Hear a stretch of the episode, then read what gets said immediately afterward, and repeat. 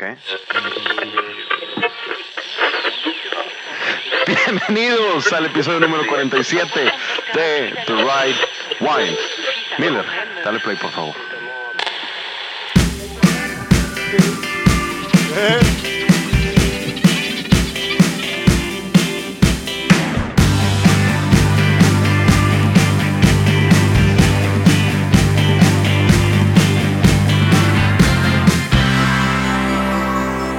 Mucho ruido en la introducción.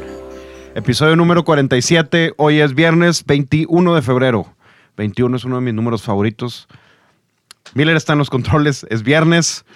El episodio va a salir hoy mismo. Mauricio León está en el estudio también. ¿Qué onda, amigo? Y hoy no tenemos invitados. Hoy estamos solos. Estamos solos, nada más, como siempre. Ya, hace falta Miller que... no los deja entrar que porque hacen mucho desmadre. Sí, es correcto.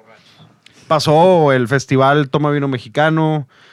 Sobrevivimos al Festival Toma Vino Mexicano. Qué vimos, vimos parte de los eh, artefactos de los cuales contamos. En la media botella es correcto. Y obviamente lo veía y pues me, me causaba un poquito de gracia decir, puta, hablamos de eso. Y veía esas cosas y trataba de, de como entender cómo funcionaba. y no entendía nada más. Decía, pues sí, la persona que llega te dice, sírveme. Pero lo que me pasó a mí, estando en el stand, Te lo fue- acercan, sí, ¿no? te lo acercan, pero cuando no puedes acercarte, tú te- yo me tenía que estirar para poder servirles. Sí, agua. Pero estirarme literal al punto de casi salirme del... A mí me tocó, me tocó servirle a una señora que traía como que el strap de esa cosa que sostiene la copa como muy cortita, güey. Ujú. Entonces como que alzó su copa para que le sirviera, pero con lo tenía cortito casi lo tenía a la altura de la cara, entonces literal yo le puse casi la botella en la jeta, güey. O sea, le estaba sirviendo el vino así, porque lo traía súper cortito y yo, ¿qué pedo? Pues el- eh, estuvo bueno el festival. Sí. Un- una felicitación, felicitación a Daniel Sada y socios. Y a todos los que fueron. A todos los que fueron. A todos los proyectos de vino mexicano que hay por el Felicidades país. a todos. Y gracias a todos. Esto sí es algo parte de nosotros. Gracias. Bueno, de mi parte, gracias a la gente que fue a probar Nui a Pronui. Pero parte de eso fue que mucha gente que estuvo ahí nos fue a saludar por parte del podcast. Gracias a la gente que se acercó y nos dijo, escucha el podcast, me gusta mucho el podcast. Yo la verdad, perdón a los que fueron y no, no, Yo no fui les, el que no les presté tanta atención, pero estaba en... Yo me atrevería a decir que Tú estabas Es en el stand más el, concurrido. el stand de- más concurrido Sí, de todos. 100%. Con Humberto ahí en María Tinto. Eh, Sí, sí, sí. Entonces, ah, o sea, éramos tres en el stand. Estás diciendo que en el mío no había nadie, por eso yo podía saludar a la raza. Pues Bien, María. Tinto lleva 17 Ya años sé, en el ya sé. mercado, güey. Lo, lo bueno que vimos a Humberto, yo te vi a ti de lejos y Humberto estaba en la fila repartiendo vino. a la gente, Entre sí. que entreteniendo y dándoles blanco antes Sí. de que vayan a probar María Tinto. Y pues eso es un, un gran proyecto cuando ya tienes ese problema de madres, hay fila para llegar. Sí, güey. Yo dije, puta, yo quiero esa fila. Entonces, y llegaban, me, me tocó saludar a varios, sobre todo gente ya después cuando se empezó a calmar un poquito el rush, eh, que ya fueron a saludar y pues hablaron muy bien del podcast, así que algo, algo, algo bueno debemos de estar haciendo, güey. Es Miller el que está detrás de todo esto. Evidentemente. Y, y puede lograr las cosas. Miller, ah, pues ahí está el micrófono, papi. Eh, bueno, otra cosa antes de, empe- de empezar con el tema, tenemos equipo nuevo. El episodio pasado lo estrenamos, no le dijimos a nadie, pero gracias a Agave Distribution. No nos lo regaló, se lo compramos. A Suena más a tienda de tequila, güey. Pues sí. Creo que, que le puso agave porque subiendo a su departamento hay mini, agave. mini agaves. Mm. Está por el club industrial. Ah, qué cool. Y pues bueno, eh, compramos equipo nuevo para poder hacer este show mejor. Fueron requerimientos de nuestro pro- productor Miller. De Miller. Y entonces, pues listo. Aquí También estamos. Saludos a Mau Cantú de Madera 5. Un abrazo al, al buen. Mauricio Cantú. que siempre me lo topo en todos los eventos de vino. Y de la gente que conozco y confío en su gusto, eh, que les pregunté qué habían probado bueno en, en el evento del Toma Vino Mexicano, eh, muchos me mencionaron Madera 5, que yo los conocí. Fueron, junto con María Tinto, fueron de los primeros vinos mexicanos que probé regresando ya de vivir fuera. Y me gustaron mucho, güey. Entonces le tengo cariño a Madera 5 y a Mau Cantú, que es a toda madre. Sí, a todísima madre. Oye, tengo un pequeño problema. Tengo dos semanas, ya te lo había dicho, tengo dos semanas con la siguiente canción pegada en la cabeza. Y no sé cómo quitármela. ¿Cuál es? Feel the thunder. Qué horrible canción. Lightning and the thunder. Si alguien tiene una recomendación de cómo sacarme esa madre de la cabeza, por favor, ayúdame. Según yo, te la tienes que aprender entera y cantarla en tu mente de inicio a final y ya se te olvida. No va a suceder, pero bueno. Alguien ayúdeme, por favor. Tenemos un gran tema hoy. Un par de grandes temas, como el libro que yo me aventé la semana pasada, que es de la semana pasada y esta. Se llama Tasting the Past, Yes. de Kevin Begos. Y es una cosa muy interesante porque habla sobre los inicios del vino, una, los inicios de las variedades, de las, de las uvas que probamos, de la vitis vinífera, de las levaduras, desde los fenicios, los egipcios, todo esto. Y habla de un tema que platicábamos tú y yo, que era cómo, más bien por qué nos estancamos en las mismas 10 variedades de uva. Cabernet, Sauvignon Blanc, Chardonnay, Chenin, Chenin, lo que tú digas. ¿Y por qué nosotros no nos expandemos? Expand- expandemos, sí. ¿Por qué no expandemos nuestro conocimiento hacia las uvas autóctonas de las regiones? Básicamente es, un gran libro, léanlo. Yo lo escuché en Audible, que pues es más, un poquito más práctico. Pero es un súper libro. A mí me gusta mucho, lo que me gustó fue que habla de vinos de Jerusalén también. Son variedades que hasta ni siquiera Jancis Robinson había probado.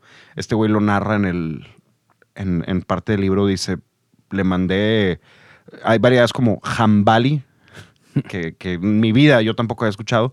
Pero dice que cuando él investigó, y este libro salió el año pasado, que cuando él investigó, le mandó a Jancis Robinson al libro que se llama Wine Grapes de Jancis Robinson y no venía. Luego le mandó un mail y le dijo Jancis Robinson, yo también acabo de conocer estas uvas de Jerusalén, que datan a más de, Sí, un chingo de tiempo, ¿no? más de 10.000 años. Sí, O sea, 8.000 años antes de Cristo. es probable. Es probable.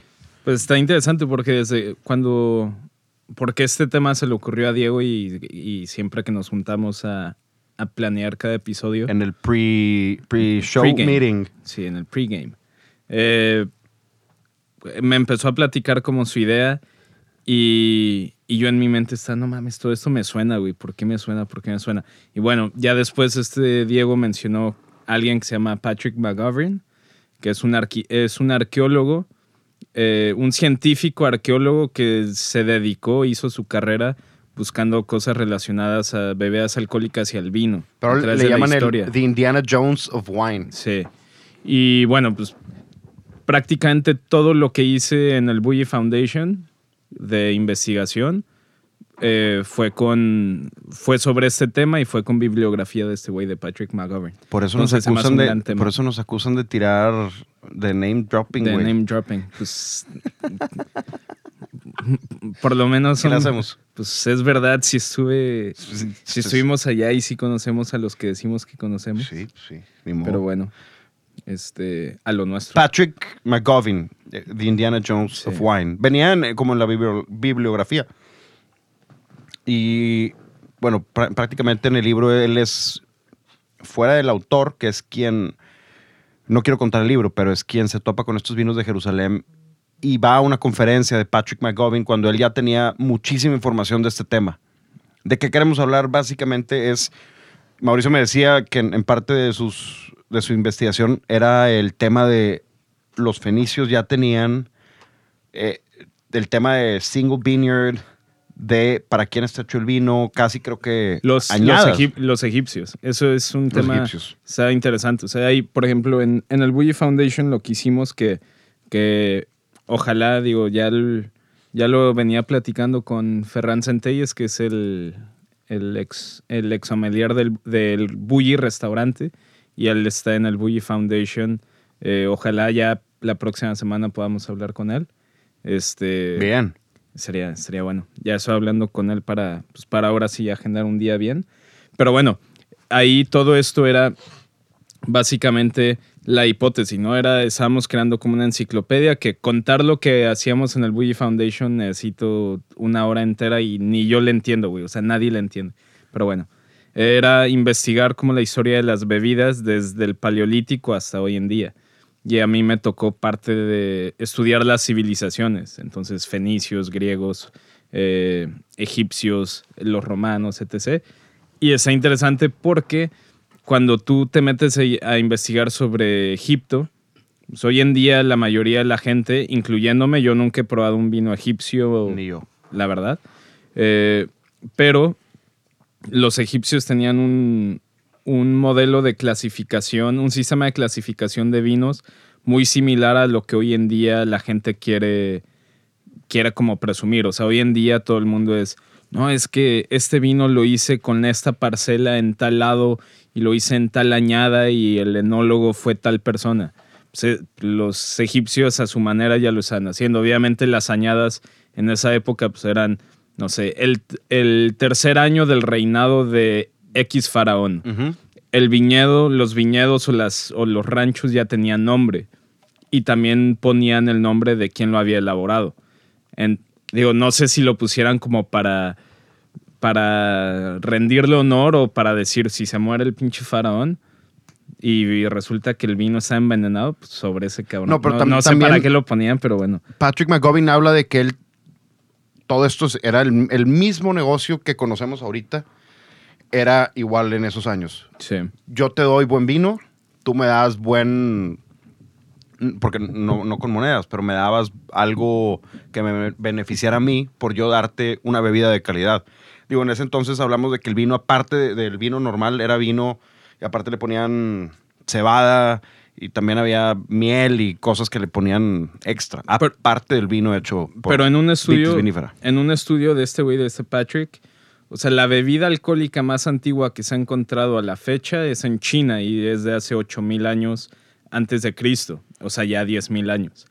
Pero ese estaba mezclado con frutas, aparte de uva eran otras frutas, especies, hierbas, etc. Que técnicamente igual y hoy lo consideraríamos, no sé, un vermouth. No, pues un vino. Un vermouth, ¿no? Un vino aromatizado con hierbas y especies y así. Que también lo conservaba. también buscaban conservarlo. Pero eh, hace 6.000 años, eh, hace, eh, no, en el año 6.000 antes de Cristo se encontró como el, se ha encontrado el registro más antiguo del vino puro como tal, o sea, pura uva. Y no se encontraron ningún, ningún tipo de residuo de, de, de resina o de algún tipo de conservante. Entonces la teoría que tiene, que tiene este Patrick es que hace, en el año 6000 antes de Cristo, pues el vino era una bebida temporal, una bebida que se elaboraba cuando había uva y sabían que se lo tenían que acabar antes de, pues, no sé, dentro de una semana o dos, eh, y porque si no se echaba a perder. Y está interesante porque dentro de este mismo, dentro de este mismo, no sé, poblado, no sé cómo decirlo, eh, dentro de, ese mismo, de esta civilización encontraron también vino, eh, vino europeo. O sea, que ya estaban comercializando también vino. Eh, que en esa, en esa época, pues como tú dices, el sistema era más como trueque o intercambio. era, un, trueque. Es, parte del business. algo que, que, me intrigó mucho era también la manera de encontrar que existía vino en ese entonces. Habla que en las. que ahorita con el, el ADN o DNA puedes agarrar una parte de millón de cualquier cosa que haya habido y que haya tocado ese contenedor, cualquier cosa que haya sido, puedes encontrar y datar el año en el cual, más bien calcular el año o en qué época se hizo esto. Y desde ese entonces están estas, las variedades que, de las que te decía, como Hamdani, Handali, Badali y Dabuki. ¿The Buki? ¿El Buki? El bu The Buki. The Buki.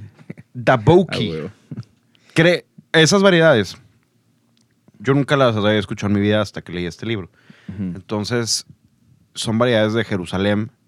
El viñedo se llama Cremison Winery Ya lo venden en Estados Unidos. Creo que es culpa de este güey, de Kevin uh, Bagos, que es quien buscó, buscó y buscó a Cremison Winery. Entonces, ya lo venden acá. Parte de lo que me intriga es que estas uvas ya existían y se siguen haciendo ahorita. Parte del estudio del libro es por qué nosotros, y esto es pregunta para ti, Mauricio, y también para todos los que nos escuchan, ¿por qué nosotros como sociedad y civilización buscamos cambiarnos de, por ejemplo, vamos a poner ejemplo Sicilia. ¿Por qué si en Sicilia tienen Nero de Ábola desde hace miles de años, cientos de miles de años, o tienen Nerelo y ese tipo de, uvas autóctonas, probablemente desde hace muchísimo más de lo que existía Cabernet Sauvignon. ¿Por qué insistimos y por qué los productores insisten en poner yo sé que es por el negocio, eso es una parte, pero ¿por qué nosotros no demandamos, más bien, querer probar otras cosas? ¿Por qué nosotros decimos, pues sí, voy a comprar el Cabernet de Sicilia, en vez de comprar el Nero de Ábola o comprar el Nerelo Capucho o comprar cualquier otra variedad? Pues yo creo que en parte tiene que ver con, digo, uno es el negocio, obviamente, porque pues, tener una vinícola es negocio. La 100%. 100%. La otra yo creo que también es que como ahorita hay unas, o sea, la mayoría de las uvas autóctonas que yo conozco son plantaciones, plantaciones muy pequeñas. Entonces yo creo que todavía pues el consumo debe ser muy local, muy interno. Y como en todo, güey, igual que supongo que los artistas, hace falta un güey que tenga que tenga renombre o que tenga influencia en el mercado, llegue y diga, no mames, chingón, gran vino, gran uva, gran lo que quieras y de repente, ya, todo el mundo va a querer plantar eso. O sea, dirías si Paolo de Marchi agarra Nerelo, vamos a agarrar ese Si Paolo de Marchi agarra Nerelo, es más, ni siquiera porque está todavía más conocido. La familia Antinori.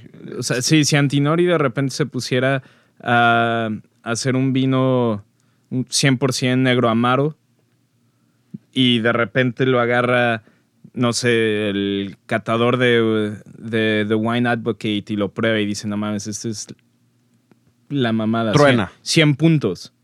Ya de repente todo el mundo quisiera comprar ese vino en particular, se volvería carísimo y de repente ya todo el mundo quisiera empezar a plantar negro amaro para poder reproducir y subirse este trend. O sea, oferta y demanda. Es, sí, y es algo que yo no me gusta mucho del, de cómo han manejado la denominación de origen. Por ejemplo, sobre todo Rioja. Que Rioja, pues si tú lees la lista autorizada de variedades, pues está Tempranillo, Grenache, Viura, todas las típicas. Bueno, Garnacha, eh, eh, Graciano, Mazuelo, todas las típicas, pero también hay uvas eh, internacionales, que obviamente no puedes hacer ahorita un 100% Syrah de Rioja. no pero hay muchas variedades internacionales que en gran parte se incluyeron dentro de la lista de, variedades autorizadas pues para ser competitivos en el mercado porque dicen, ah, si en Estados Unidos está de moda el Syrah, permite Syrah.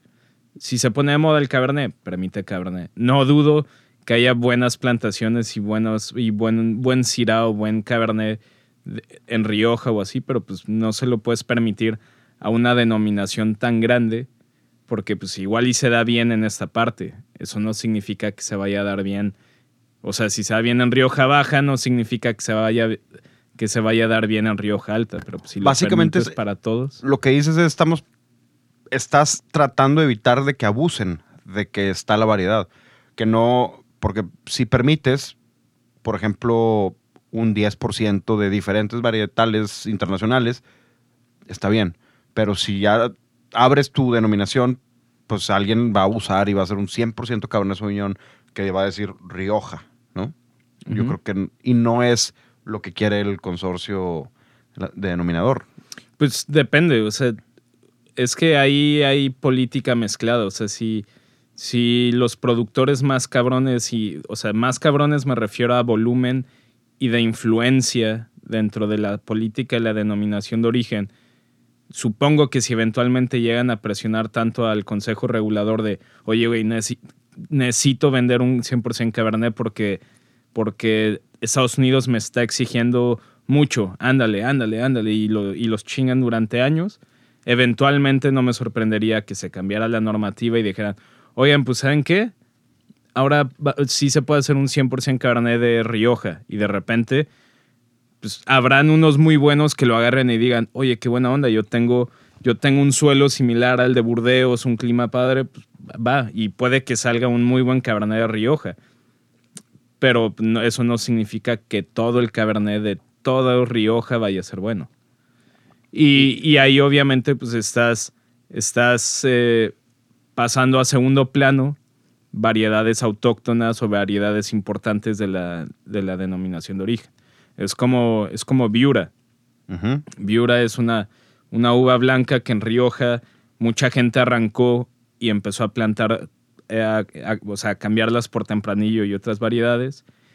Y ahora que el vino blanco se está poniendo de moda y hay ciertos viuras que han llegado al estrellato y empiezan a sonar en el mercado internacional, pues ahora las plantaciones de viura viejo que hay, pues mucha gente se las quiere pelear, cuando igual y esas mismas bodegas hace 50 años están arrancando eso porque no les servía para nada. ¿Cómo te caería ahorita un López de Heredia mm, Viña Gravonia 1991? Muy bueno. Viura ¿El Gran 100%. Reserva? Gran Reserva. Para mí López de Heredia hace mejores blancos que tintos. Para mí. Ah, no sé. Más bien, se me hacen más especiales. Más interesante porque Para son mí, más no hay, para mí no hay mejor vino blanco de Ri- de Rioja que el vino blanco que hace López de Heredia. 100% de acuerdo. Vino Eso- tinto de Rioja, yo... Y eso es de gustos, obviamente. Pero yo sí, yo pondría a López de Heredia en mi top 10, pero no sería mi top 1. En cambio de Rioja, vinos blancos, me atrevería a decir que López de Heredia fácil es el mejor. ¿Quién es tu top 1? ¿De qué? De De, vino, tin- de vino tinto. No, eso está más cabrón decir. Por eso. Dilo. No sé. No, digo, es bien difícil. Yo sí, yo sí Mi top 3 de mis favoritos.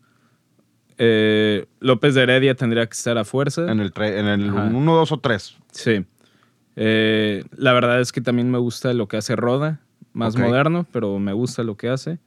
Eh, obviamente, la verdad es que des- desde que viví en España y, y los conocí antes de conocer a Humberto y trabajar en The Little Wine Market, lo de Castillo de Cuscurrita. Eh, ahorita, ahorita yo creo que ese sería mi top 3. Pero obviamente la Rioja Alta se me hace los best values que hay en Rioja. Hacen cosas Últimamente han, muy esta- buenas. han estado haciendo cosas muy modernas. Que los, no los he- hace mucho no los pruebo, pero los últimos años que yo probé han estado muy modernos. Nada malo.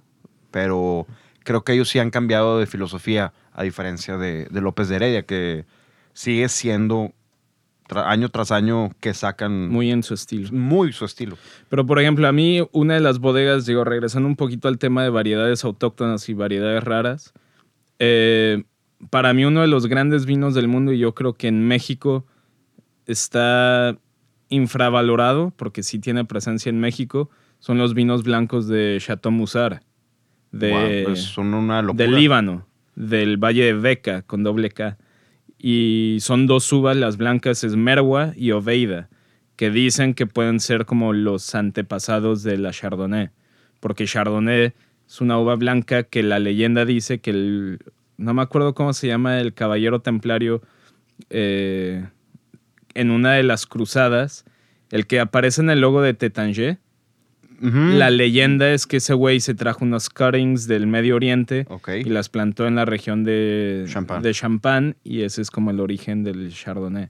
Es el- eso es lo que te cuentan en la abadía ahí de, de Tétanger cuando O, visitas. digo, también. Obviamente con sus matices, ¿verdad? Sí, todo- todos tienen su historia.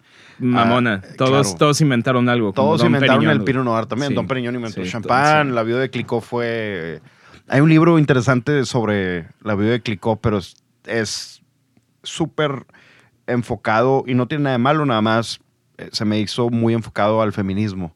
Fue parte de esto. No sé en qué año salió el libro, pero por ahí está, está bien el libro. Pero es de la historia de, de, De Buff Clicquot. de Veuve Clicquot. Pues sí, pues por ejemplo, esos, o sea, a mí me gusta, yo creo que si ya, eh, es lo que yo haría, si ya vienes de un país que no es conocido por el vino en el mercado internacional, una región que a nadie le suena, y tienes variedades autóctonas chingonas como Merwa y Oveida, pues ¿por qué no, o sea, clavarte y decir al- a la fregada, voy a producir Merwa y Oveida a nivel de cualquier vino blanco del mundo? Porque lo más fácil sería, quiero vender en Estados Unidos, pues planto, planto Chardonnay a la fregada Merwa y Oveida, ¿no? O sea, Pero eso Musar- sería lo normal. Sí, y es lo normal, pero Musar salió al estrellato también por... Porque lo puntos, descubrieron. sí, Sí, porque lo porque lo descubrieron. descubrieron. Por el tinto, principalmente.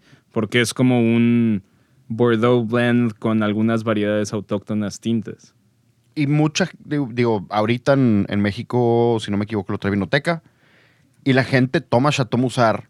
Entonces, Y tienen añadas atrasadas, o sea, tienen añadas viejas. sí, tienen l- 2005 por ahí. Lo que más le beneficia. Bueno, no, están ricos jóvenes, pero Chateau Musar viejo es delicioso. Tenía un, ahorita desviándome tantito, había- yo tenía hace años una camisa de mm, cuando existía The Wine Library TV, antes de que Gary Vaynerchuk se volviera un douchebag.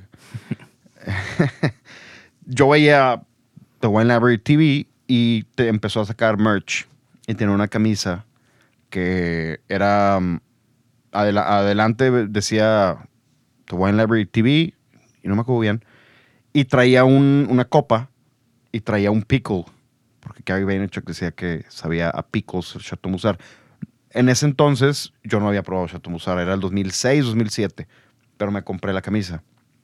Y me da risa porque ah, decía su descripción decía this wine smells like pickles y es, es curioso que 2006 habrá- habrá- él habrá probado un 2001 se me hizo curioso Chateau Musar hasta que se me hizo probarlo, no sé, 10 años, no, no, 10 años tampoco. 5 años después, probablemente como en el 2010, 2011. Pero está muy... Yo creo que en, a él sí, no, habiendo probado puro Cabernet, puro Merlot y ese tipo de cosas, pues lo sacó de onda, como, ay, güey, ¿qué es esto? ¿Qué- Qué loco. y no dudo que esas variedades de las que, que habla este Begos en su libro, dice, me sabían a algo similar al. Ujú. Él, él dice que también, como nosotros platicamos, que nos desesperamos muchas veces de... Nos hartamos de, de decir la listita de súper de frutas rojas, frutas negras, frutas blancas, ¿verdad? No, no, lo que tú quieras. Él dice, solamente estaba pepperish, estilo de un Syrah del Ródano. Entonces, que me da mucha curiosidad. Deberíamos de pedir por internet alguno de estos vinos de, de Crem- Cremison Winery. Son, si alguien lo ha probado, díganos, díganos qué opina y qué tal. Otra cosa que dice el libro, que a mí se me hace bien padre y bien interesante, es esto de lo que te decía de cómo hacemos para no describir el vino con frutas y verduras y demás, con el carrito de súper. O sea, no usando el carrito del súper. Exactamente. Él, él dice, él, eh, y es más, ¿sabes con quién lo platicaba?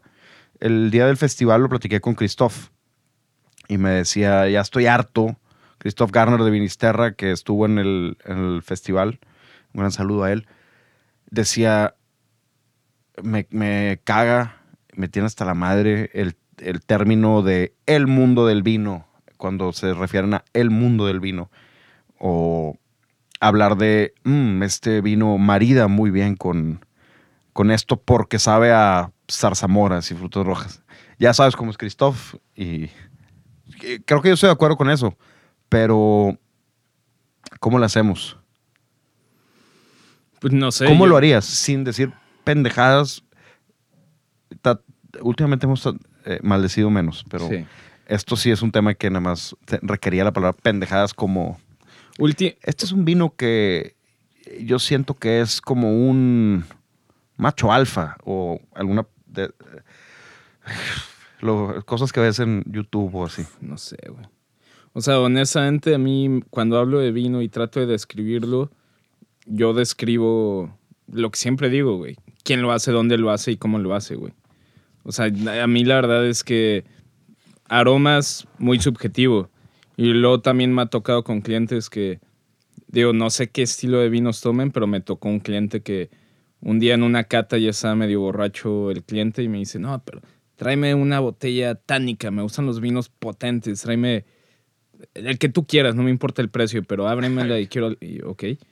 Entonces le llevé un, le llevé un... ¿Barolo? No, un, esper- un esperino que Ok, es sí, 100% sí. Nebbiolo, pero de otra región. Güey, ¿estás de acuerdo que Nebbiolo es de lo más tánico que puedes tomar en tu vida? Se lo serví y me dijo... eh, Aguado. de que me esperaba más potente. Y yo, "Fu, no mames, pues, ¿qué tomas? güey?" O sea, entonces no sé, ni siquiera Cuando tanto... tomas aguarrás, está muy Lo- cabrón. Y luego también, pues, ponerte a describir la, la estructura de un vino. Si estás hablando con alguien que tampoco sabe qué es el tanino, cómo se percibe la acidez, qué es la boca media o lo que tú quieras, pues de qué te sirve. Es lo mismo que si le dijeras que huele a frambuesa o a... O sea, decirle a alguien, no, el, el ataque de... Otro que me cae, de, los, de las típicas catas que te dan Ataque. el ataque de este vino es intenso. O este, el ataque de este vino es aterciopelado. Si yo no sé nada de vinos, me dicen el ataque. O sea, pues supongo que... no es negativo la palabra. A mí en, en lo personal. No, a mí no se me hace negativo. O sea, pero- es el ataque. Pero si no sabes lo que es, da lo mismo que te digan, este vino huele a Cardamomo. grosella de Madagascar, a que te digan el ataque. Si no sabes ninguno de los dos, es como que, pues, Mu- mucha gente se rió de tu. de tu ah, de sangre de pichón. sangre de pichón. Pero en España es, es muy usado. El- el- ese día tuvimos una cata y nos reímos mucho. Que por cierto, estuvo muy buena. Muy, muy buena. A ver, Miller. Un poco- De hecho, Sírvele- aleluya. Es el, el primer vino. El primer episodio del año donde estamos tomando vino. Ya teníamos rato sin tomar. Teníamos, teníamos rato. Miller ya estaba cagado. porque Miller quería. cava va bajando. A ver. Mi cava va bajando, ya necesito más vinos. ¿Escuchaste a Humberto Falcón? ¡Au! Oye, ya, ya se convirtió otra vez, nada más regresa el alcohol y esto empieza puro a, risa descon- risa. a descontrolarse. Jajaja. En el, fí- en el festival me tocó un absoluto bufón, así lo voy a decir, a la persona que, que llegó al- a mi stand y No tiene un podcast. no. Hay muchos bufones que tienen muchos podcasts. De todo. de- De motivacionales, y esas sí. cosas que, que leen en libros. Vamos a, hacer, vamos a hacerlo motivacional este podcast, después de lo que vamos a decir. No, hombre. Llegó un total bufón a mi stand diciéndome. Había dos.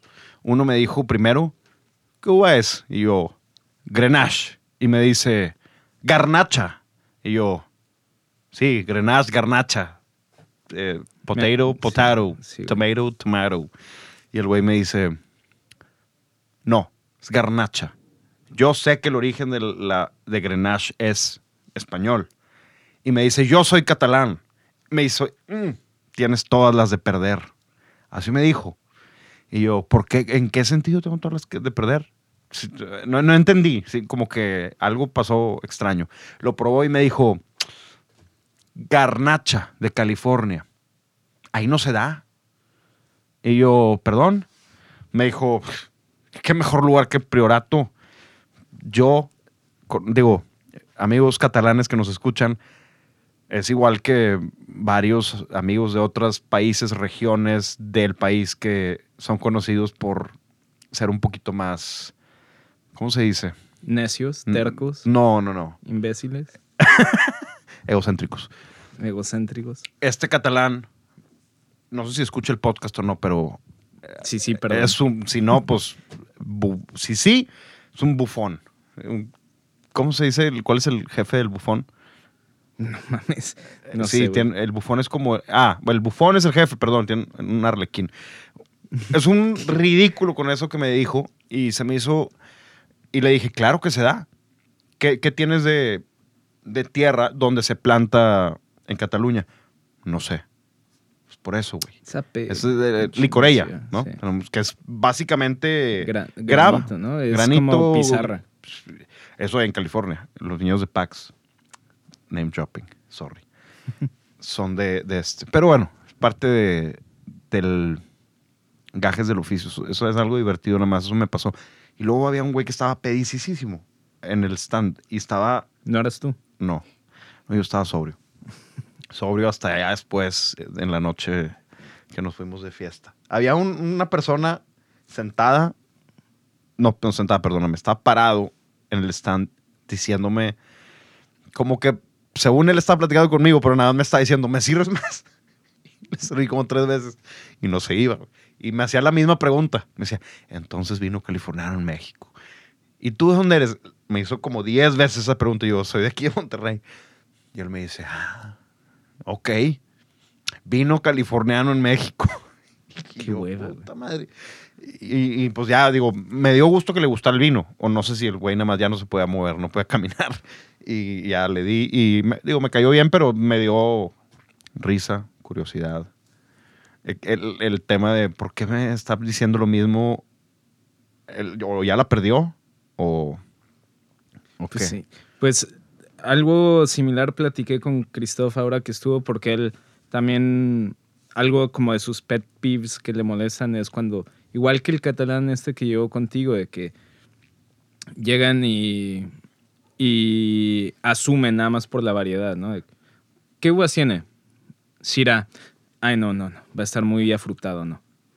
No, mames, ¿de ¿qué, qué traes? O sea, Sí, a, a ver, prueba y luego me dices. Sí, y no sé, pero bueno, nos desviamos un poquito de tema. Que yo quería mencionar, de hecho, hablando de California, que lo lleva bien, eh, y hablando de variedades autóctonas y el origen y la historia y todo lo que tú quieras, la que está padre es la de Sinfandel, porque tú tienes, o sea, lo que te enseña, ¿no? Tienes la familia de las, de las, de vides, que es vitis, ¿no?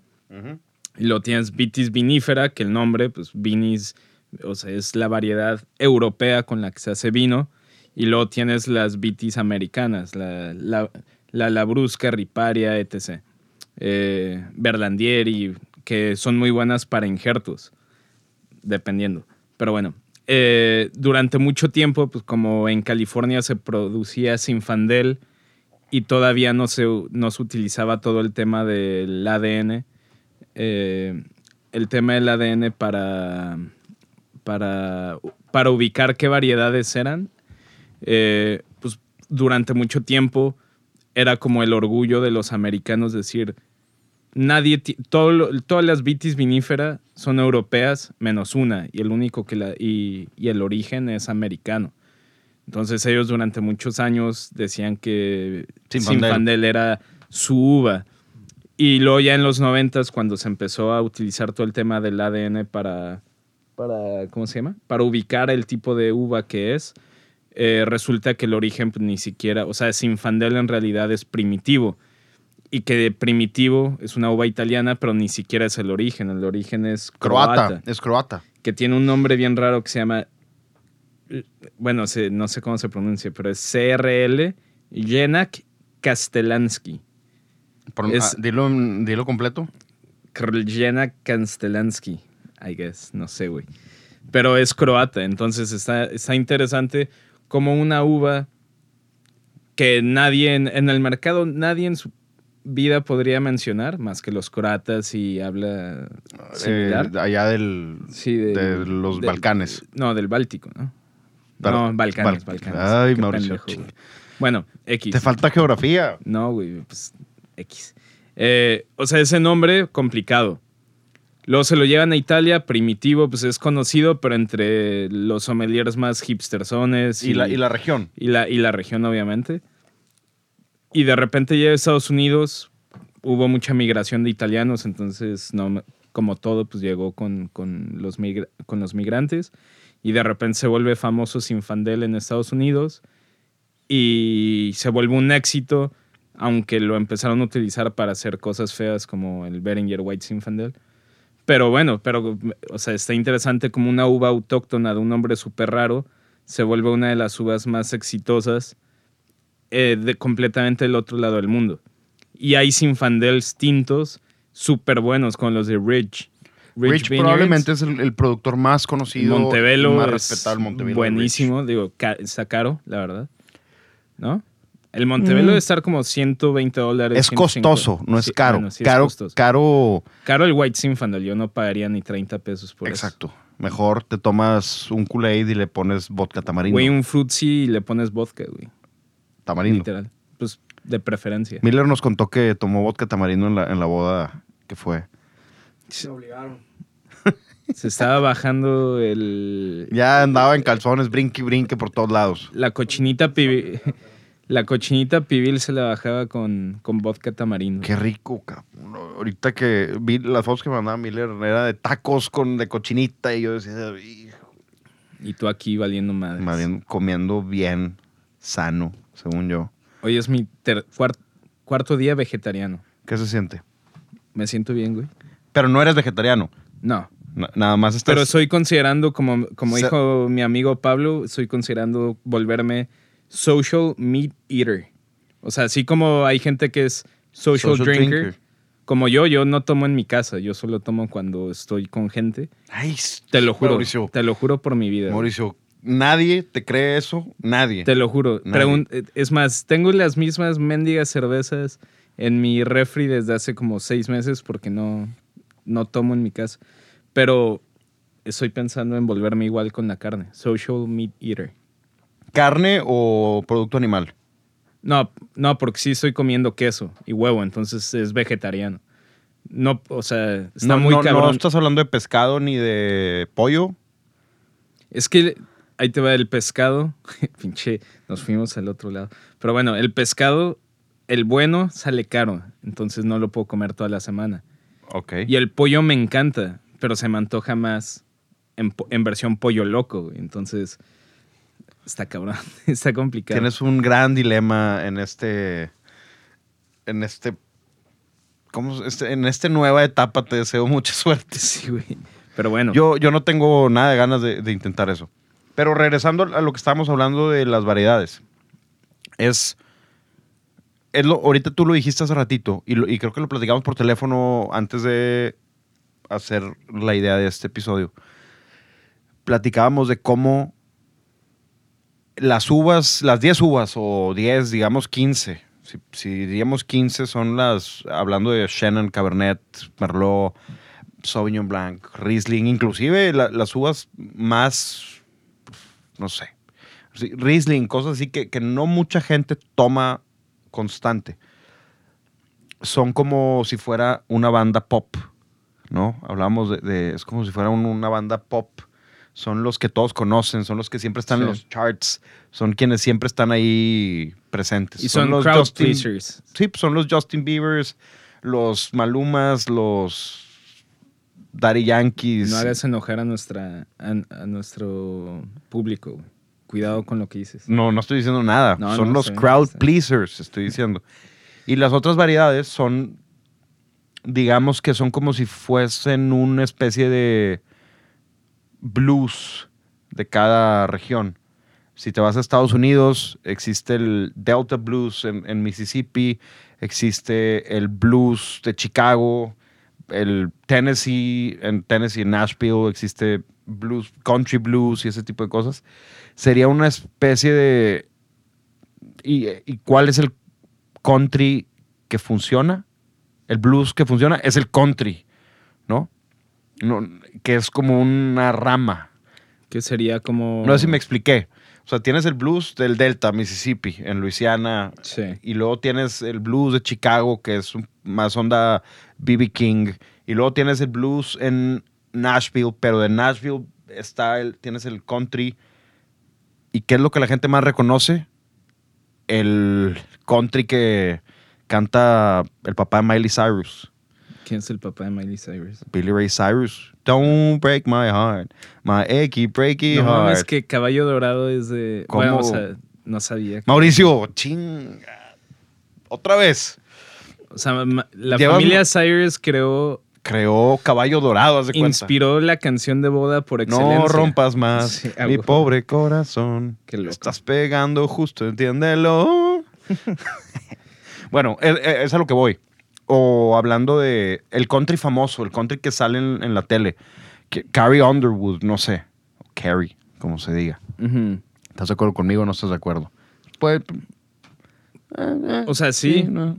Digo, no... Es lo popular y, y las variedades autóctonas son como el origen. que originó el rock and roll, el blues. Y Pero, pero también ahí te va. O sea, también de cierta manera la razón por la que las variedades autóctonas, que en- obviamente, pues, Cabernet Merlot, todas esas tienen un origen, así que son autóctonas de algún lado. Pero la razón por la que se han propagado por todo el mundo también en gran parte es porque son variedades que se adaptan muy bien a diferentes climas y a diferentes suelos y a diferentes cantidades de agua. Entonces son más fáciles de producir. En cambio, si tú tienes, no sé, puñitelo, por ejemplo, en, la, en Chianti, que, les- que algunas bodegas medio lo están rescatando. pero lo, es un porcentaje, es un, porcentaje. por ciento. de por sí Sangiovese es relativamente difícil de, de que se adapte a tan fácil como la Cabernet Sauvignon, pues imagínate puñitelo, ¿no? Entonces, igual yo creo que, digo, falta experimentar, porque obviamente, pues puñitelo, ¿quién, eh, ¿quién, te, quién te dice que, que no, igual y lo, al- el mesías del vino mexicano puede agarrar puñitelo y, ¿Quién de- es el Mesías del vino mexicano? pues, no sé, hay varios, ¿no? Ah, Como en todo, hay varios Sí, hay Mesías, varios. como en... Eh, pero igual y puede decir que Puñitelo it's the, ne- the next best thing del Valle Guadalupe y que lo descubrió y que lo inventó, güey. Entonces, o sea, Sí, sí, sí. ¿quién, no. sabe, ¿quién sabe si se adapte bien al Valle? Puede ser, ¿por qué no? O sea, falta no- experimentar, güey. Y Yo que, cre- pero y yo que creo que en alguien lo regiones- adopte como yo, fue mi idea y yo lo voy a volver famoso y ya de repente... Pero yo creo que en, donde nació, dices puñitelo, pero donde nació, en este caso, digamos, el... eh, Müller Turgot, por Ajá. ejemplo. ¿Ok? Que está más que nada en, en Franken, Sí. Franconia, diríamos en español. Sí, allá ya se intentó mucho. Müller Turgot. Es, eso es la experimentación. Más bien no es experimentación, es la experiencia que tienes. Si tú grabas, digo grabas, este, produces puñitelo y la estás en tu región, tu propia región donde nació, llevas años y años y años usándola, no estás experimentando, estás produciendo realmente. Sí, por eso, pero me refería a que falta que alguien quiera experimentar en otro lado para ver si se adapta tan bien como la Cabernet Sauvignon. No sé, igual Más y o sí, menos lo, igual lo y que no. están haciendo eh, Rayat Par hizo, creo que, ¿quién más? Lo- con la misión. ¿Quién más hizo que acabo de ver? Ah, Pax acaba de hacer, de hecho, un... Algo con Mission Grape. Con Mission Grape. Qué loco. Hizo, pero lo hace por temporadas también. Pax lo hizo, este es un 300 botellas y pff, se venden y ya. Bye. Entonces, País era el, el otro nombre Mm. Que pues es la uva que trajeron los misioneros a América y la plantan en, la plantaban en México, la plantaban en, en Estados Unidos. Thomas Jefferson la tenía en sus allá en ¿dónde? En Virginia. Sí, qué loco. Sweet Virginia. Pues, pues sí, di- digo, en tema de, en tema de las variedades autóctonas, pues la razón por la que eh, no, no, no tienen una participación importante dentro del mercado, yo creo que en gran parte es una, porque pues no es, no es Justin Bieber, o sea, no es, o sea, la gran mayoría, por ejemplo, no sé, regresando a, a Müller Turgau, por ejemplo, pues, tampoco no es una uva de los Miller Turgau que yo he probado, no diría que he probado más de 30 en mi vida, pero, pero bueno. eh, pues no es como Chardonnay, que es muy amable, le puede gustar a, al que toma vino y al que no toma vino. No es una uva que le pones barrica, está rico, no le pones barrica, está rico. Eh, mucho alcohol, está rico. Poco alcohol, está rico. O sea, eso es la gran, como la, la maravilla de, de Chardonnay. Aparte, se adapta muy bien a muchos tipos de climas y suelos. Entonces, ahí pues tiene, tiene ventaja Chardonnay. Miller Turgau, pues, aunque se adaptara bien a todos los suelos, en mi experiencia, lo que yo he probado, no es una uva tan amable, o sea, es como muy vegetal, es como, es como el Cabernet Franc, el de verdad, el de Francia. Que, digo, es más, hablando de Cabernet Franc, antes de ter- que termine esto anunciado, nos estamos tomando un Cabernet Franc de California. No vamos a decir el productor, No, porque no nos gustó. no. Pero está bien. Está bien, pero no vale la pena hablar mucho. Hasta Miller hizo caras cuando se lo servimos. Sí, ¿verdad? ¿Te gustó, Miller? ¿Este? Sí. No voy a decir. ¿Por qué? No, sí está bueno. Está bien. Sí. Está bien. Está bien. Yo no sé quién es, pero sí está bueno. Está como para Andrés. Sí, va, ahorita va a llegar y dijo que viene. Pero bueno, eh, aquí vamos. Y- ah, el Cabernet Franc. El, el Cabernet Franc, pero bueno, la, la- el éxito del Müller Turgot más bien no es, no es embotellado por sí, por sí solo, sino que es parte genéticamente uno de los padres del Riesling. Sí, pero, pero hay, Sí, sí, eh, te entiendo, te entiendo, nada más ese...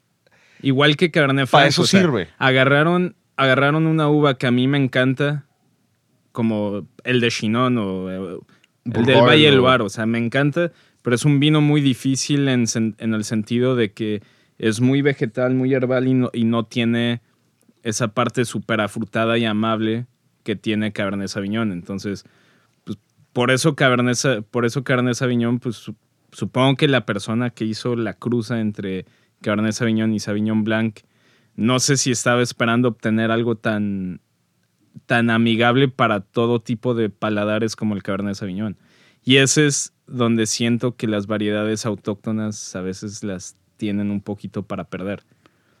El, el tema de, de- de, pues bueno, la autonomía de ser como eh, wild varieties, ¿no? Son... Sí, o sea, Müller Turgot tuvo que ser, no, no mezclada, pero eh, obviamente es el, el Riesling nace de, de Sylvaner y Müller Turgot.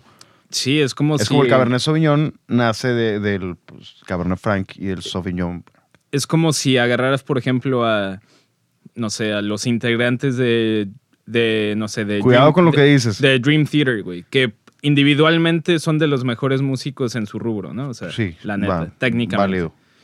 Juntos como que igual y al- hay a gente que les gusta como a mí y hay gente que no.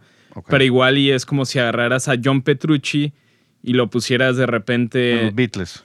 No, en. Pues no sé, igual y. No, güey, obviamente no. En Metallica podría funcionar, igual y sería. Haría Metallica mejor o peor, no sé. Pero me refiero a que agarras parte de algo muy bueno que como tal no le encanta tanto a la gente. Complementos, ¿no? y, lo, y complementas y lo vuelves algo más populachón.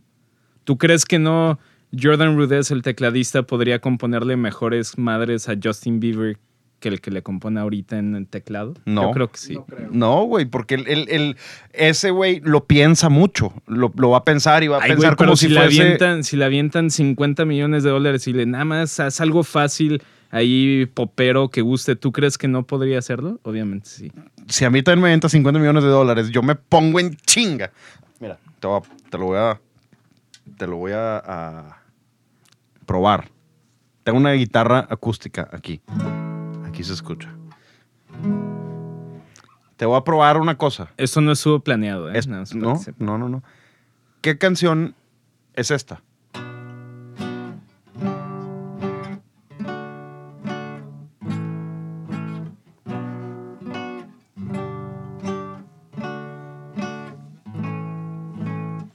Estoy tocando los acordes lentos para que vean. No es, no es como la de, ¿cómo se llama? La de Pequeña Traviesa. Puede ser. Puede, Puede ser. Porque utiliza más o menos esos acordes, ¿no? Tú porque los estás viendo, pero la gente que lo está escuchando, y si los toco de esta manera.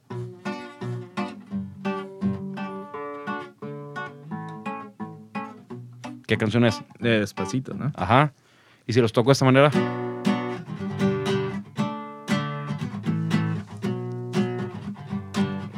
Eso es Nirvana, ¿no? No, pendejo. Ah, Es Nirvana, eh, música ligera de. Ah, claro. Ah, pero esa sí está chida, güey.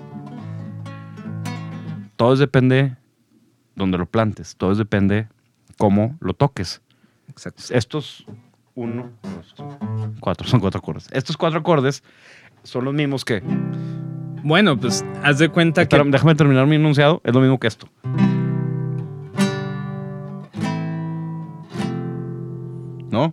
¿Eso, eso qué, qué te suena?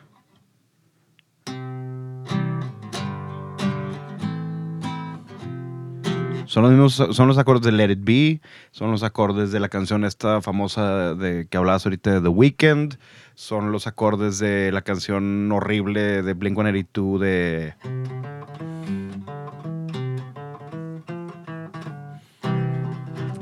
Son los acordes de Green Day para mm, 200 canciones.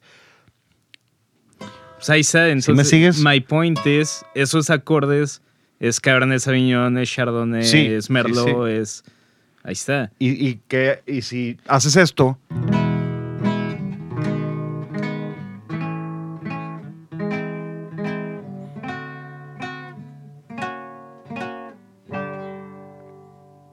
Es ot- otra cosa que Eso no. sería Cira, de cuenta. No, Está chido, pero no le va a encantar a todo el mundo, como los otros. esos son los acordes de Strawberry Fields Forever de los Beatles. X. Bueno, Se acabó la clase de música. el Eh, punto es... yeah. El punto es... Es eso, para mí, lo que tú acabas de explicar con acordes, para mí esas son las variedades populares. Le gustan a todo el mundo, son fáciles de acomodar en pop, rock, lo que tú quieras, eh, en cualquier tipo de género. Y en cambio hay cosas, eh, no sé, igual y si afinaras la, la guitarra en otro tono y, y tocara los mismos acordes, igual y ya no serían tan amigables o tan fáciles de acomodar en diferentes géneros, ¿no? O sea, como que para mí esas son las subas autóctonas y ahí es donde la tienes, tienen todas las de perder. Son más difíciles de acomodar en climas, en suelos, en Sí, estilos, sí, en, sí, sí. ¿No? Es más difícil. Ay, cabrón. Se desinfló. No, Miller, no, güey. Se desinfló. Es bueno. Perdón. Ni pedo. Perdón. Sin edición. Oye, esto es unedited, uncut. It's Miller time. It's Miller time. Oye, bueno. Ya se me olvidó lo que iba a decir por culpa de sus payasadas. El. em, ¿a, qué, a qué iba? No, ya se me olvidó, güey. Ya no sé qué iba a decir. Me están bulleando. No sé. Eh, te- ¿Qué estabas tenía, estaba, tenía una idea seria. Pues. Ahora, Como no se toma nada en serio aquí en este pinche show. ¿Quieres más vino, Miller? Está bueno. Está, bien. está bien. Lo juzgamos muy rápido. Pero también porque... Sí, está bien. La, la- la verdad es... Algo, por ejemplo, ¿Cómo, algún, lo, cómo lo describirías? ahí está, algún, algún, uno de los Masters Sommeliers con los que aprendí a catar cuando estaba en el Court of Masters, o sea, de los que me dieron clases, eh, hizo como una analogía entre Cabernet Sauvignon. Master Sommelier. güey. Sí, güey. Yo no. Estoy jugando. no. nivel, nivel 10. Que hay un güey. Hay Oye. un güey que va a todos los eventos que su tarjeta de presentación dice Master Sommelier, Enólogo. enólogo, viticultor, chef, repostero, eh, ingeniero. inge- eh, ingeniero este, agrónomo, la chingada también. Jedi, eh, Papá samurai, güey. Papá luchón. Le, le falta eso, yo creo. O sea, su tarjeta de presentación. Yo sé quién es ese señor. Y, y estaba en el festival. Sí, pues sí. Todos sabemos. Y de hecho, el, el capítulo pasado es la misma persona que sale guacareando de todos los eventos. Eso es de lo que hablábamos. Ah, ah, ya. Es ese mismo güey. Ah, ah. Lo conozco desde que tengo 18 años, creo. Sí, Lo he el- visto, más bien, no lo conozco. porque Es no- el que no- yo decía que siempre llega con la camisa de botones ya toda abierta así. con- Ha ido a tus y catas. con, y con pedazos de comida y de todo y. Bueno, no, no sé si guacareados o nada más que se le caen. Pero bueno. curioso de este sujeto, y no creo que nos escuche. No, no. Llega y no te pregunta, te pone la copa así en la cara. que, Dame, Sírveme, puto. sírveme. Bueno, eh, ¿qué está diciendo? Eh, no sé, ya, ya estamos divagando. Sí, güey. Ah, no, de eso, de la, de la analogía de Cabernet y Cabernet, de Cabernet Sauvignon y Cabernet Sí. Franc. Estamos divagando porque ya regresó el, el alcohol al show. El alcohol a las vidas. Bienvenido.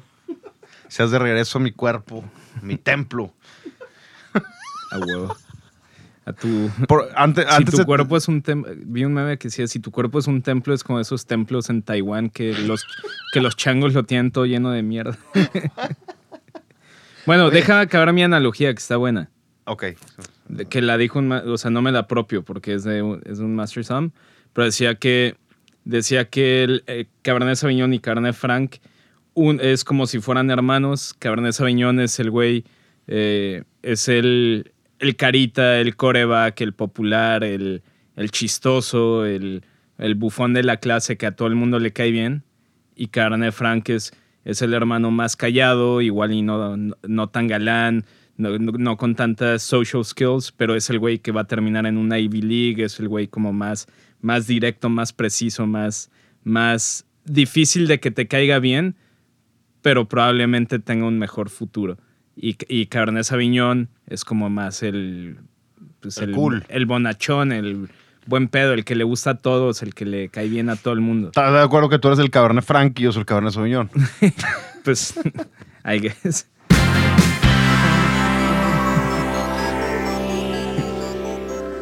Bueno, muy buena analogía. Sí está buena, sí es, es muy interesante porque hablando de Masters Sommeliers, se busca a nuestro amigo Darius Darius Arlene. No, no, no, no lo encontramos. Creemos que está en cuarentena. No sabemos. A lo mejor lo secuestró Court of Masters Sommeliers. Lo tiene ransom. Lo tiene ransom este güey, ¿cómo se llama? Matt Stamp y el otro menso. El donde secuestrado. Pero creo que, que es muy importante que la gente que nos escucha lea este libro, el de Tasting the Past. Yes. También con el de Wine and War, que ya, ya me lo aventé, está muy bueno. Sí, está bueno. Denle, denle una oportunidad a esos libros, búsquenlos en, en Audible. Son buenos y me quedo creo que con, con que este tema puede dar para dos horas, dos horas y media de platicar. Mi recomendación, la verdad, sería a ustedes, si nos escuchan, supongo que es porque les gusta el mundo del vino, ¿no? Eh, Y si nos La- escucharon hasta el minuto 61, o sea, una hora con uno, quiere decir que sí les gusta el mundo del vino. Exacto. Eh, la próxima vez que vayan a una tienda de vinos, la que sea. eh, digo, hay lugares que tienen mejor oferta de cosas raras. The Little Wine Market, la verdad es que nos especializamos en cosas diferentes. Eh, pero anímense, o sea, si iban con la mente, con la mentalidad de comprar un Merlot, pues déjense recomendar. Hay otras cosas, hay otras uvas que pueden ser similares en estilo, en precio, en calidad a lo que tú buscas, pero de uvas diferentes, de uvas autóctonas o de uvas no tan populares. Entonces, esa sería mi recomendación. No se cierren. Es como si solamente comieran tacos de carne asada. Están buenos, pero no mames, hay más. Ay, sí, ahora sí, tú tacos de, de lechuga, güey. Ya. Ya sé, güey. Ahora ya, tacos de salmón nomás. No, güey, tacos de soya, imagínate, de tofu. Ácala. ¿Qué opinas de, de cuando la gente te dice, oye, me comí una. un chorizo vegetariano? O me comí queso vegetariano. Me enoja porque, Porque no, es chorizo. Sí, no le llames chorizo. Llámale otra cosa. No es Llámale chorizo. Vegechizo. O no, llámale embutido vegetal o otra Ándale, madre, ah, pero No es un chorizo. exacto. No es chorizo vegano. Porque no es un chorizo. No es un queso vegano. No es queso. Es un pinche. Leche de almendra. Es un. ¿Cómo sería? Es el cuajo de la leche de almendra convertido en queso. No sé. No, pero la leche, no, ¿cómo le llamas a la leche de almendra o la leche de coco? El coco Pues no no, sé. tiene ubres. Lo, lo Pues, no, pero. ah, eh, ¿cómo se llama? no sé. Milqués. Sí, o sea, no le puedes llamar leche, le tendrías que llamar jugo. Jugo de Jugo coco. de coco con textura de leche. Digo, alguien que se dedica a marketing y ese pedo y branding y todo, pues le puede encontrar un mejor nombre. Digo, le dicen leche porque sí sabe a similar a la leche. No sé. Yo nunca he probado el chorizo vegano, no he probado la... Chinga tu madre. ¿Cómo se llama la... eh, estos güeyes de mm, Que tiene, King? Burger King tienen, tienen la, la hamburguesa La de... Incredible Burger. ¿o cómo Impossible. Burger. Whopper. Que dicen que tiene carne... Lentejas y mamás. así, No sé quién sabe qué tenga. No lo he probado. ¿Qué? Plant-based. Es plant-based, 100%. Pero dicen que, de hecho, en South Park se burlan en la última Sí, temporada. porque de- lo hacen eso. con marihuana, ¿no? En- sí, obviamente. En, la- en South. Park. Sí. Que, que- que buena está la última temporada. Muy buena. Bueno, pues ya. Ya. Fue no, tu no. rant, o sea, ya te desahogaste. Eh, No, he tenido muchos rants esta semana. Tuve un rant de discutir del tema de Greta Thunberg, la falsedad de Greta Thunberg, ante- obviamente de quien está detrás, que no es ella, solita haciendo sus speeches, con amigos y, y obviamente yo soy el que termino siendo el malo porque yo soy el que ahora resulta que el que no cree en el global warming, dicen, ¿verdad? Pero bueno. Pero bueno, pues ya, para terminar el rant, pues saludos a los que les caemos mal, pero aún así nos escuchan. Un abrazote a esas personas. Los queremos. Déjense querer por nosotros también. y algo, algo bien importante. El... Vamos a estar en Aguascalientes. No, en Querétaro, perdón. Perdón, vamos a estar en Querétaro la siguiente semana. Sí. En el festival De los 100 vinos de los 100 vinos mexicanos. En de- la redonda. En la re- sí. Entonces, Mauricio, si el que sabe hacer el anuncio, carajo. si hay gente en Querétaro o en Ciudad de México que vayan a ir, pues ahí. Ahí no vamos a estar, hasta donde yo tengo entendido, en ningún stand. No, vamos, Vamos a, a- a probar. A chilear, ¿no? Según Vamos yo. a probar. Y vamos a estar, creo que en Ciudad de México el viernes, en la noche. El viernes en la noche Y el sábado. y el sábado en la noche. Entonces, igual si quieren hacer algo, Mándenos un mensaje y. nada más se no arma- planes raros. Que es o sea, un plan raro. No sé, güey. Una cantina en. Con madre. Una cantina en pinche Tepito o así, pues no, ¿verdad? Yo sí jalo ir a Tepito. A ver, que nunca he ido. Con Quiero- tus greñas, yo creo que Estás- huirían de ti. Estoy juzgando, estoy juzgando. Híjole. bueno, ya. esto. Ya. Es fin de rant. semana, es viernes. Diviértanse. Antes de eso, la playlist. Y una cosa bien importante, también no, no solamente la playlist de The Right Wine está en Spotify, sino está en Apple, gracias al chef Emanuele Olivero.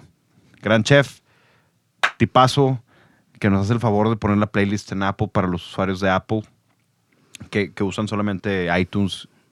Entonces, Y gran playlist. y también Gran playlist. ahora sí ya, o sea, la próxima ahora sí ya con Ferran Centelles, váyanle haciendo algo de research. Vale la pena, es, es, un, es un güey muy cabrón. Otra cosa, en dos semanas tenemos el episodio de aniversario de The Right Wine. Cumplimos un año. Un año. ¿Cuántos episodios? Va a ser el episodio 49. Fuck, el, si lo hubiera, si, no, si hubiéramos hecho el que no pudimos hacer, sería el 50, lo hubiéramos cerrado perfecto. Qué pendejo. Damn. güey. Bueno, vamos a hacer un episodio extra. extra. Vamos a hacer un episodio extra para cerrarlo el 50. Y va, va a estar padre. Vamos a ver qué hacemos. ¿Qué sugerencias nos tienen para el episodio 50? Las redes sociales de Mauricio León son. Mau León con dos U's y de la tienda, por si quieren probar alguna uva autóctona y diferente, manden un mensaje al personal o al de la tienda, del, eh, arroba The Little White Market en Instagram. Wine Market. Dijiste White Market. ¿Dije white? Sí. Ah, The Little Wine Market. Es el vino, es el vino. Qué genial. Sí. Las redes sociales de Miller. el show son at The Right Wine Podcast, at Miller Club de Fans. ya tenemos y- que activarla, güey. Sí. at Memes. Diego de la P. La playlist sigue y la verdad, este Miller está muy contento porque salió el sencillo nuevo de Pearl Jam que se llama Super Blood Wolf Moon. Y vamos a despedirnos con esta canción para mandarlos al fin de semana. Super Blood Wolf Moon de Pearl Jam. Tomen con, Moderación. con moderación y si no toman con moderación, No manejen. no manejen y diviértanse. Pásenla bien. Nos escuchamos la siguiente semana, siguiente capítulo. Nos vemos en Querétaro. Nos vemos en Querétaro. Gracias.